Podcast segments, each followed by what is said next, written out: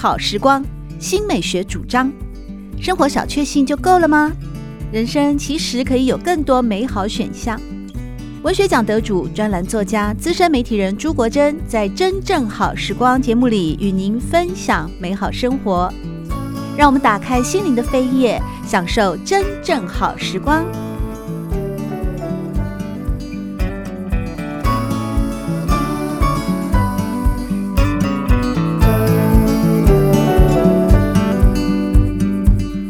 朋友们好，欢迎收听《真正好时光》，我是朱国珍。在今天，我们邀请到知名作家，也是中央大学的助理教授胡川安，来和我们分享的是他的最新出版品《权衡孙子兵法》，教你乱世中的生存之道。川安你好，主持人好，各位听众朋友大家好。川安的身份非常的呃，怎么讲？跨界整合嘛，尤其你的著作量哦，也是很多元。从三星堆考古到单亲爸爸手册，到何时古早味，现在啊来写孙子兵法，而且要告诉我们的是，透过孙子兵法这本古籍来看乱世当中的生存之道。为什么会有这本书的出现呢？对，我因为在中央大学教书嘛，那因为中文系的老师每一位都要负责大一国文。那大一国文的话，我就想说，其实很多学生他们在从高中到进入大学了以后，他们一定会想说，哈，怎么又要学国文？所以我在想说，要给他们一本。就是希望他们对他们人生有帮助的书。那我觉得《孙子兵法》对于呃，不管是大一学生，或是刚进社会的人，还有在社会工作的人，或者是了解这个时代，都会有帮助。那这一门课，这就是我大概就是这是大一国文的课。那每年这一门课也大概都会全满这样子。对，所以你就在大一国文里面就是专攻《孙子兵法》。嗯。对，因为我就跟他讲说，老师。这一门课，我们就把《孙子兵法》从头到尾好好的读过一遍。因为以后在你们的人生当中，可能要人家问你说：“哎，你有看过什么书？”我看过《孙子兵法》，这就很炫。因为学生至少知道说：“哎，这好像有点用处。”就是说，我不喜欢，就是说，因为有些国文课可能就这一篇选读，那一篇选读，到最后学生可能也一个是没有一个系统的去读。那我就说，我们就十八堂课，把《孙子兵法》从头到尾每个字。好好的读完，然后去解释它的意思，这样你们以后一定会记得这本书。而《孙子兵法》全文也只有六千多字，对，不到不到不到六千字。Uh. 对，那我就说，所以我就说，这种不到六千字，那我们花十八周就是可以好好读，而且里面它有十三章，所以你看六千除以十三的话，其实每一篇才五百多字，uh. 那每一篇都是一个非常好的散文。那我就说，有时候。因为现在太多讯息，我觉得不如我们回到经典本身，嗯、把经典这些精致的散文好好读过一遍。川安刚刚提到《孙子兵法》的文本啊，呃。不到六千字，有十三章。嗯。但你这本《权衡孙子兵法》教你乱世中的生存之道，你把它区分为九章。对，因为我想说，不是十十三章里面，它因为《孙子兵法》大概十三章又可以分成几个 section，所以几个 section 的部分的话，那我就想说用九个题目去好好的就把这个《孙子兵法》的十三章去串起来。这个也是我比较教书的方式，因为我是说读完了以后，我觉得有九个部分可以跟的读者好好的分享，就是。这些《孙子兵法》的内涵，对，所以我在看完了哦，嗯、这整本书以后，我发现哦，有几个关键字出现的频率蛮多的。嗯、那个是什么？你猜？还是你自己就知道？对，就是计划嘛。呃，情绪管理，情绪管理，因为你分别在四十四页、七十三页，还有一百五十四页跟一百五十九页都有提到说，嗯、哇，你看那么仔细啊、嗯？因为我觉得情绪管理的部分是。好像就是贯穿你这九章里面的哦，有一个，也算是一个核心的。嗯，当然它也有用计啦，也有形式啊，也有呃很多的，嗯，像是造人生的事，或者是个人品牌啊，虚实互用啊，实际作战等等。但是这里面不断穿插出来的，都有一种情绪管理。对，而且情绪管理，我觉得重点在于《孙子兵法》里面有提到一个：当你在决定一个事情的时候，如果你有情绪跟利益之间。那你就是要用利益去考量。那这个东西当然不是说他是个功利主义者，而是他是说战争这种事情，它是会死人的事情，所以你绝对不能掺着个人的情绪在里面。那很多时候我们在处理一件事情的时候也是一样，如果我们有掺着个人的情绪，那你就会处理错误。那你在考虑一件事情的时候，你就是诶、欸，觉得这个事情利益跟情绪，那你绝对是把利益摆在之前。所以它里面会有举，就是说我们常看到有一些战争，有没有？我说关关云长当然是一个很好的，我说当然是一个很好的是结义结拜三兄弟是一个很好的对象，对，但是他绝对不是一个很好的将军，在于是他会他会用他的情绪去带他的部队。那这个部队当然就会受伤，就会死，就就会造成很多的死伤，所以他绝对不是一个好的将军。在孙子的东西、孙子的想法里面，那这也是在让我们在考虑一件事情的时候，如果我们在决定一个事情。比如说，即使是离婚，也是，就是你如果考虑的是你的情绪，你可能就没有办法处理得那么好。那或者说，我们在做一个案子，那你如果是想说，你一定要就是就是在里面有掺着太多的人事的纠葛，还有太多的情绪在里面，他也不会说的，不会是一个好的案子。那反而就是说，你撇开你的情绪，回到事情本身，才会好好的处理好。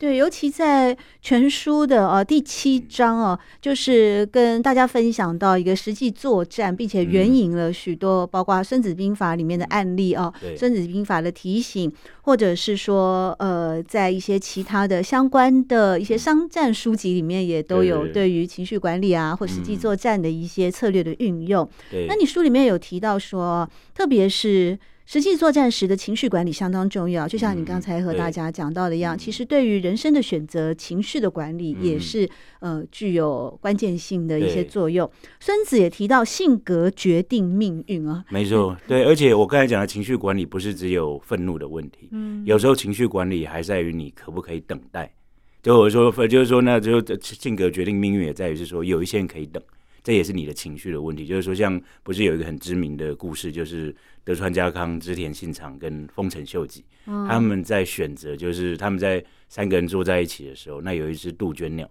就在那边，那那个时候在旁边就问说，这一只杜鹃鸟不叫，那你们要怎么办？嗯那秀吉因为他就是人家都说他像猴子嘛，会都是会逗别人笑，所以那那秀丰臣秀吉就说啊，我会逗这一只鸟笑。然后呢，如果织田信长他就是一个很暴躁的武将，他说他不叫，我就把他杀掉。那只有的那个德川家康说他不叫，我等着让他，我等他叫，意思就是说等到他要叫的时候就叫。所以后来天下当然就变成织田信长的织田信，就是德川家康的天下嘛，就是因为他够等待，等待的时机才对。那这里面也在于是说很多很多将军他就是没有办法等待。那这也是因为他个性造成，就是他愤速。如果里面常常在讲的就是，你如果太快的话，那个速度太快，你往往会到最后没有办法得到那个结果。像我里面引引用的一个例子，就是赵国的将军。嗯，他赵国的将军就是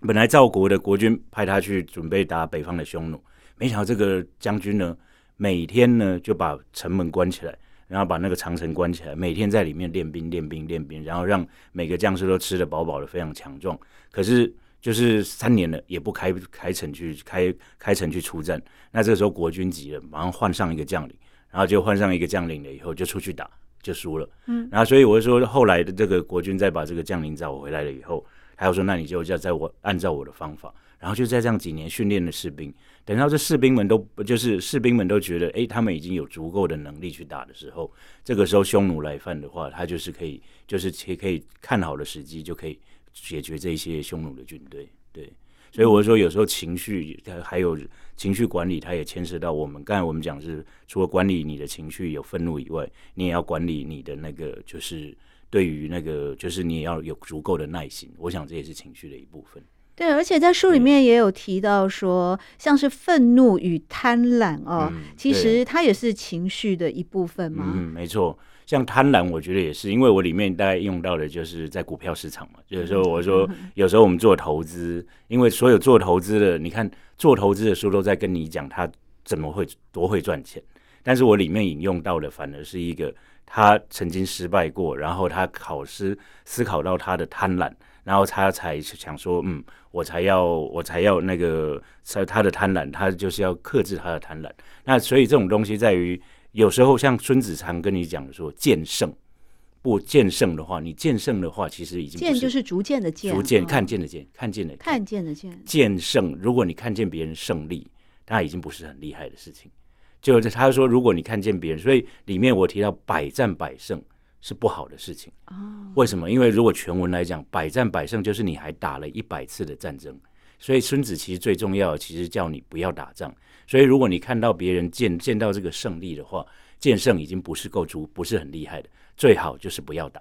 那我刚才说回到那个贪婪也是，我刚才你讲的那个贪婪就是你贪婪就是你会被某一些东西动心。那在于是说人家说诶，这个好，你就投下去，投下去的话你就可能会中别人的计。其实我们最近在思考很多社会案件，其实也是这样，很多就是因为你贪婪，但是你没有想到就是说你自己的实力是什么，你是谁？像这孙子为什么讲知己知彼嘛？你要了解自己，你就不会被骗。很多台湾人就觉得你在台湾没有办法月入十万。可是你出国可以月入十万，我觉得这是很不可思议的事情，对吧？我是说，你讲的是最近的新闻。对对，我是说，就是说，因为他是不够知彼，不够不够知己了。对对，我是说，如果你知道自己是谁，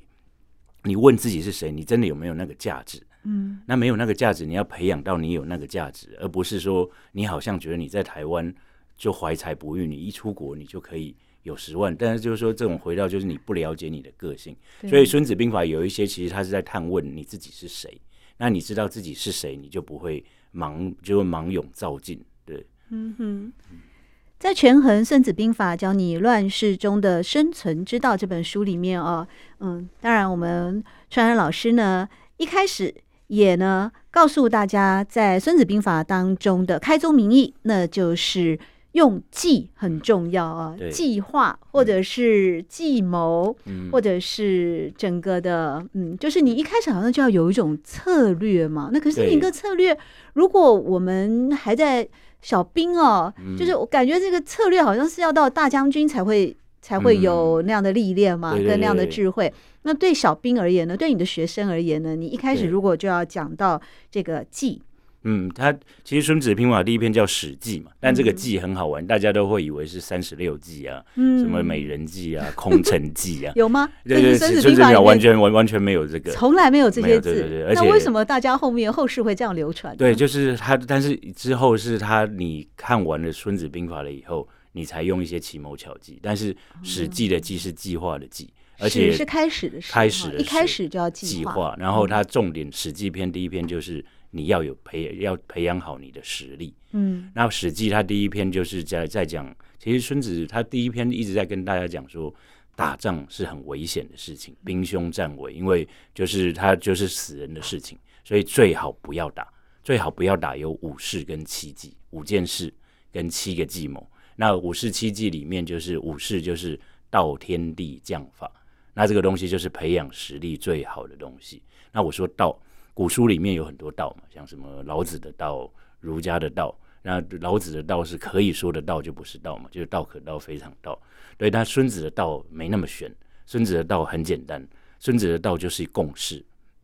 什么是共识？就是说，简单的说，就是当国君说要打的时候，全国人民都说要跟着他一起打。嗯，这就是共识嘛。所以道，我说回到核心，刚才你说一个小兵，那我们也可以去思考，你加入一个组织。一个企业，就是这个企业，如果是老板说我要往一个方向走，那全部的员工都是想要跟着他走，这就是有道的公司。所以有时候我们说，我跟学生在讲，如果你选择了一个公司，你信任这个老板，那你也相信这个老板所说的，那这就是有道的公司。你作为一个员工，或者说你进入这个公司是有光荣感的一个公司，那我会说这就是，或者说你是在一个家庭里面，啊，爸爸跟妈妈还有你这个核心。就不管你是双亲单亲，哎，你跟这个小跟这个整个家庭是有爱，而且我们有一个方向，这也是有道，所以它可以运用在很多的，不管你是加入一个组织，或甚至你加入一个学校，你觉得这个系所，你加入这个系所是一个光荣的系所，就是你会有光荣，你可能本来就很想进中文系，那你终于到了中文系，但是不要你进了中文系，你又不好好学习，这就是没有道嘛，就是我会说 回到这个。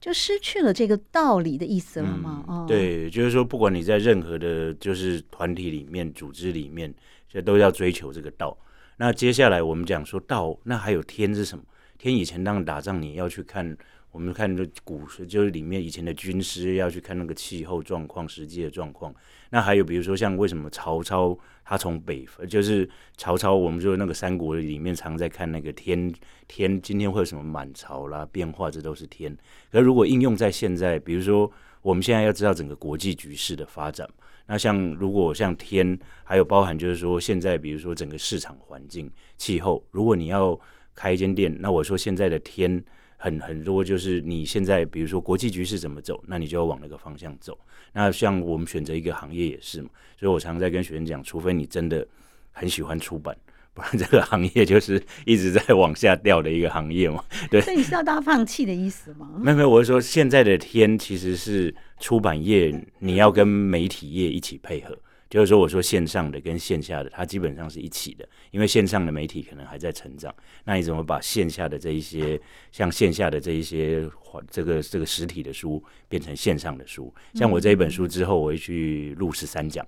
就是也是把它变成线上的，而且这个之基本上之前竹科之音还有跟我讲说，原来是联发科的蔡敏介董事长推荐他们看的。那我就说，就是天也在于说你了解整个天时环境。那地回到这，就是说你地的话，你有时候你开一间店，你本来就要做好市场调查。那以前的地是你的将军在打仗的时候，你本来就要完全了解各种的地形。所以《孙子兵法》在中间有一堆都在讲什么九地篇呢？它其实分析了很多种地形，像比如说有死地啦。为地，像我们后后世在讲什么“置之死地而后生”，这里面他都有分析。那地，那还有将，将当然就是一个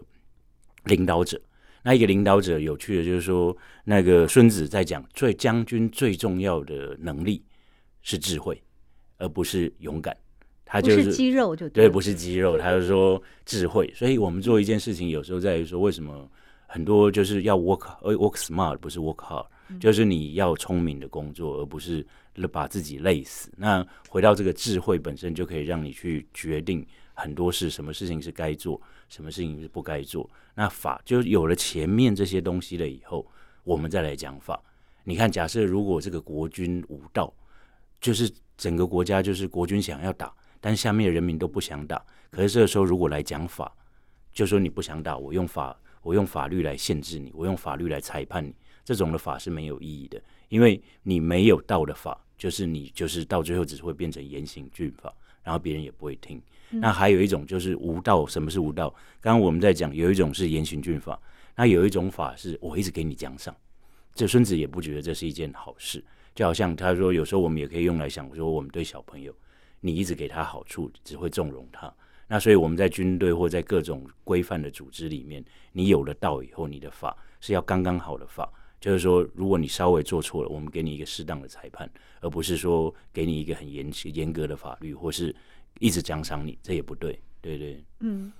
我发现川解读《孙子兵法》哦，非常的有意思哦。嗯，因为像我们刚刚提到的，在《孙子兵法》的第一篇就开始教你如何计划史记啊，开始去做计划。书里面有提到说，呃，你要有了实力再讲计谋哦，就像你刚才说的五事七计嘛，啊、嗯，这个七计里面呢，其实呢，呃，有一计是用而示之不用。呃，第一计呢是能而示之不能，也就是说，你其实做得到的事情，却要假装不会。嗯、书里面呢，那川就提到说，有时候我们在组织或是公司当中，每天都有忙不完的事情和业务，但大部分的事情都只是分散我们的心力，消耗我们的实力。我们要知道哪些事情重要，选择做重要的事，在几个案子上立功，才会让大家看到我们真正的实力。哎、嗯，我觉得也蛮有心机的。对啊，当然就是我觉得那种每天哦朝九晚五固定打卡的哈，但是他完全没有能力的哈，这个这个基本上也没有用嘛，对，所以我是说回到那个像我自己今天在脸书分享一个故事也是，我就说那个就是我大学的时候其实翘课大王，但是我们班唯一考上台大研究所的就是我，所以在于是说我知道这课可能有没有上课也不是很重要，对你没有帮助，对，但是我的目标就是我要继续研究历史，嗯，那我的目标就是我考上。我只要考上台大，我大学顺利毕业，我是第一名毕业的，跟我是最后一名毕业的，其实没有差，因为第一名的他搞不好也考不上台大的研究所。嗯，可是我是说，我在我就是什么事情是你第一要事第一的东西。有时候我在跟学生讲，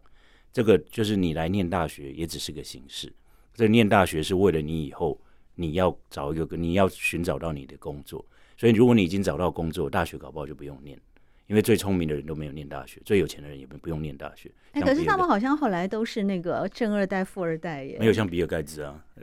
我是说像比尔盖茨，他大学也没念完嘛，对不对？就是说，在于是说，你找到工作，可能你找到你要的工作，可能会比你现在一直坐在这听一些你觉得没有兴趣的东西来。像我刚才就就那案子也是，你案子如果你觉得老板你要老板的欣赏，那你就把案子拿几个案子做好，而不是每天坐在那。朝九晚五，就像我也不好批评公务员，有时候你就是把那些行政的处理好，可是这对你来讲人生一点帮助都没有嘛？对，就是重点在于说你要做什么事，所以能而示之不能，就是哎、这个事情可能你可以闪的你就闪，可以躲的你就躲。像我自己在戏上我也常这样，可以闪的就闪，可以躲的就躲。所有行政的事情都不要来找我，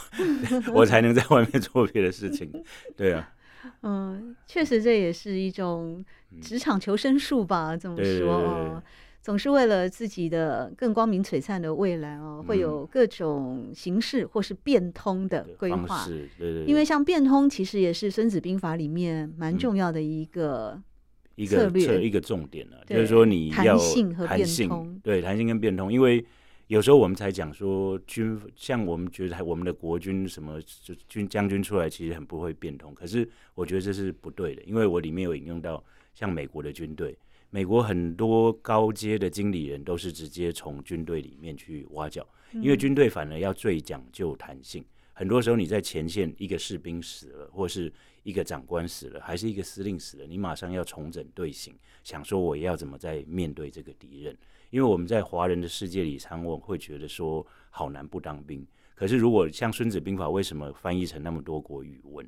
国外都觉得它好看？原因在于是，哎，美国他们可能最优秀的人都会去当兵。嗯，而且你只要想想看，那个爱因斯坦是在帮谁工作？他就是帮美国军队工作，他才会发发展出原子弹。然后或者说，像它里面，它像美国有很多那种哈佛的那种高阶的经理人都在军队里面，所以这种东西在于军队，它必须要是一个最灵活的组织。那我们回到这《孙子兵法》，也是在跟大家讲，很多时候，而且孙子很奸诈了，他基本上就是说，他不大想要打仗，所以他意思是说，假设你的军队有比别人十倍多的话，他说你也不要剿灭他，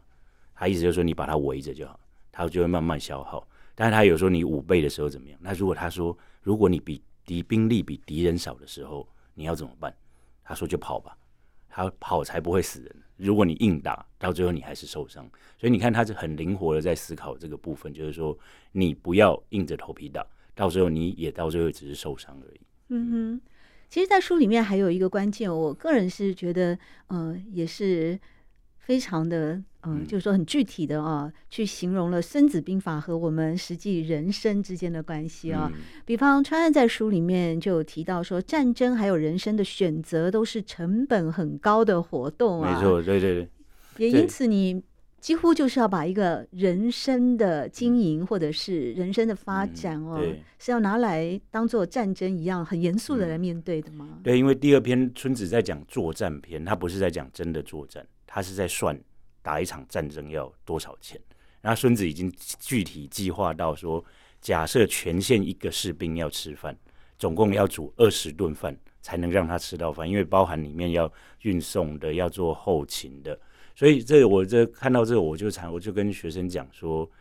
我称二十二岁的学生说，问他们，你们到死还有几天？其实你看二十二岁的年轻人通常不会去想这个，嗯，但我说很好算了。你到八十二，假设你平均年龄是八十二岁的话，那六十年乘以三百六十五，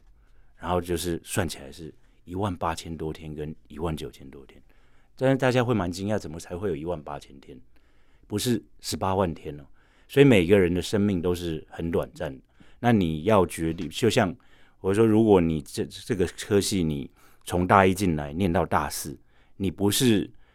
只花了四年。而是假设这个到大四的时候，你才发现你人生走错路，你是花了八年的时间。因为假设你大一就投进了一个你要的系所的时候，你已经浪费了四年，那别人又认真了四年，你来来回回就是八年的时间。所以这个东西我在跟他们讲说，有时候你如果真的知道你要什么，不一定要来念书，因为我跟他讲，老师就领个七八万块。然后你知道我们家那一天来我帮我家修水电的，问他说赚多少钱，他说他也赚七八万，但是他晚上不用写 paper，他也是一个年轻人，他是一个二十几岁年轻人，他就决定他要当水电工，他就在每天在朝九晚五把他的工作做好，他也很 enjoy 他的工作。那他晚上就去做他想做的事情，发展他的兴趣。那我就说，水电工这样很好的原因在于，他这么早就找到他人生的兴趣。他以后就往上面考，乙级水电工甲级，他可能可以得到更高的薪水。那我在跟学生讲，你们要选择你们未来的工作的时候，你们要知道这是你们要的。那你们如果不知道你们要什么，可能也只是浪费时间。嗯。那这我也在想说，用《孙子兵法》这种作战的方法，让学生去选择一个他未来想要的一个工作。嗯哼，尤其是呢，呃，果然哦，就川仁老师在大一国文教学生们《孙子兵法》，除了就文本哦来提出更深入的导读以及赏析之外，也时常会去呼应现实生活里面对应到的人生的困境。比方说，在我们刚才我讲到哦，嗯，战争还有人生的选择都是成本很高的活动。川然老师就用这个。股票投资市场哦，嗯、呃，比方说没有做功课就投入股市啊，等到买了股票下跌，不知道什么时候卖出，还不断的追加投入，或是我们也曾经投入一些不值得的感情，明明已经发现对方感情不在自己身上，还是继续投入，以为付出换得回感情，但最后都是只能痛苦的。买断杀出啊！所以，在一个嗯，如果把现实人生拿来譬喻做战争的话，因为孙子在作战篇有提醒大家，就是兵贵胜不贵久，就是说兵贵神速。换成我们现代的白话的说法，其实就是时间管理嘛。对，因为你也用了彼得·杜拉克的一个时间管理的嗯那个模式。对，他说里面其实杜拉克在跟大家讲的就是说。有钱人跟你没钱的人时间是一样的嘛？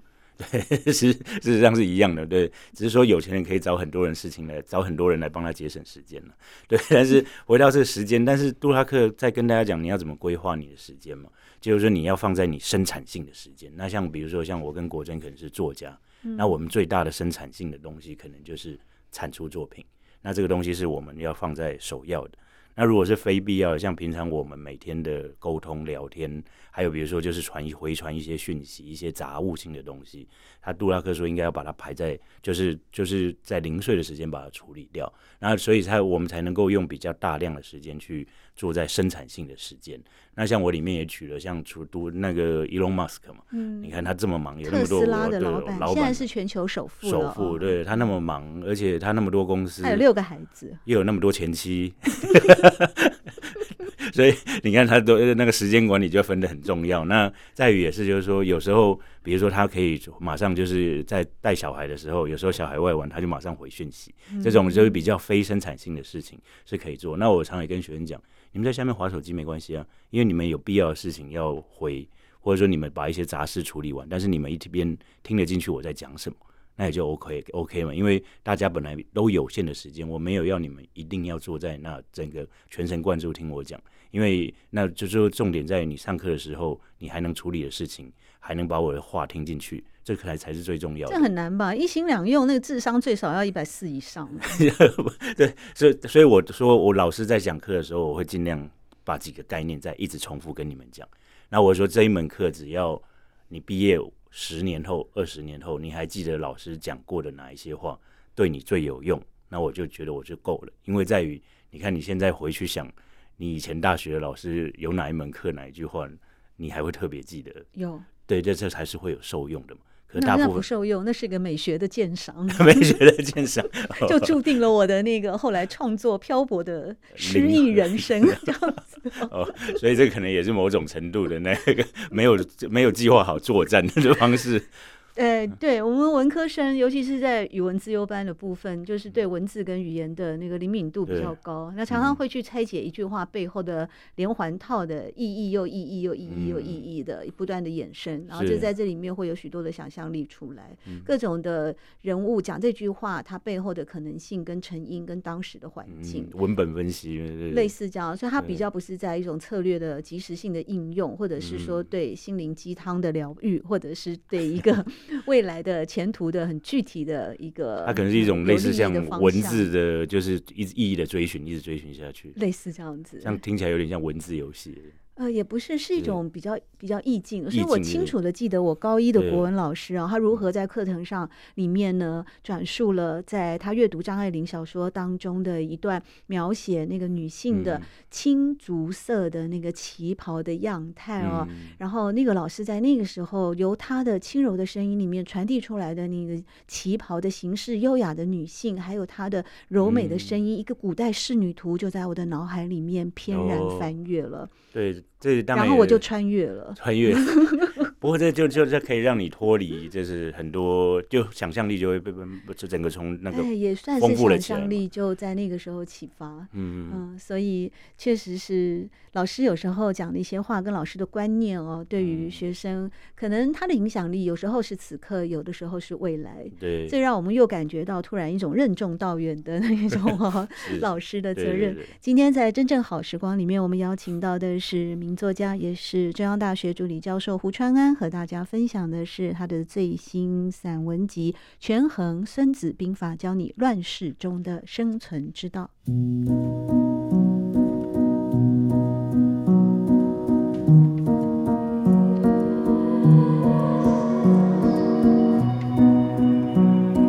真正好时光，每个星期六早上八点钟到九点钟，在汉声广播电台全国联播网播出。